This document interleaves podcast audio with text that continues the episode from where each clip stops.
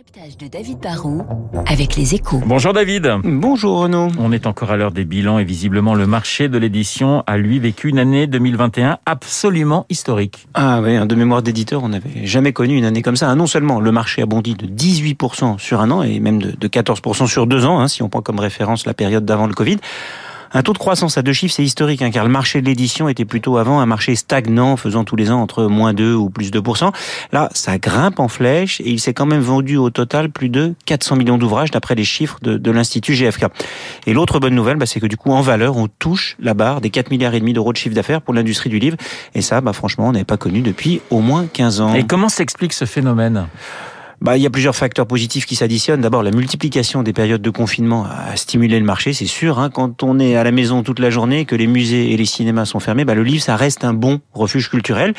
Il y a en plus sans doute un petit début de forme de, de, de ras-le-bol face au tout écran, hein, je pense. Certains en ont peut-être assez de passer leur journée de travail devant un PC, le temps de transport devant un smartphone et la soirée devant une télévision. Il y a, une forme de, de pixel fatigue sans doute.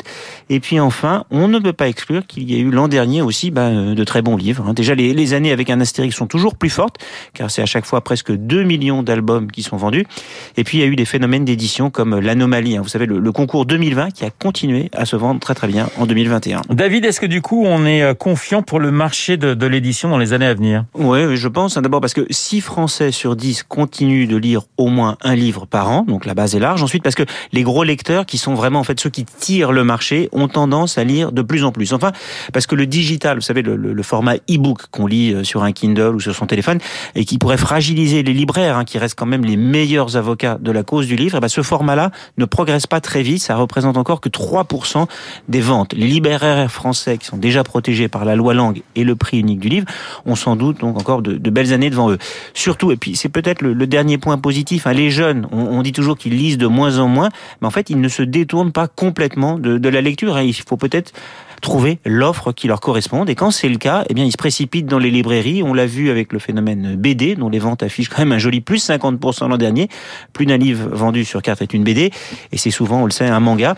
Mais le segment jeunesse, la littérature pour les jeunes, se porte aussi très très bien. Et les jeunes lecteurs seront, on le sait, les lecteurs de demain. Pas besoin d'être fort en maths pour vous affirmer ça. Merci David, David Barrault et son décryptage. Je vous rappelle mon, mon invité juste après le journal de 8 heures. Il s'agira de la philosophe Bérénice Levé qui publie aux éditions de l'Observatoire l'écologie ou l'ivresse de la table rase. Tout de suite.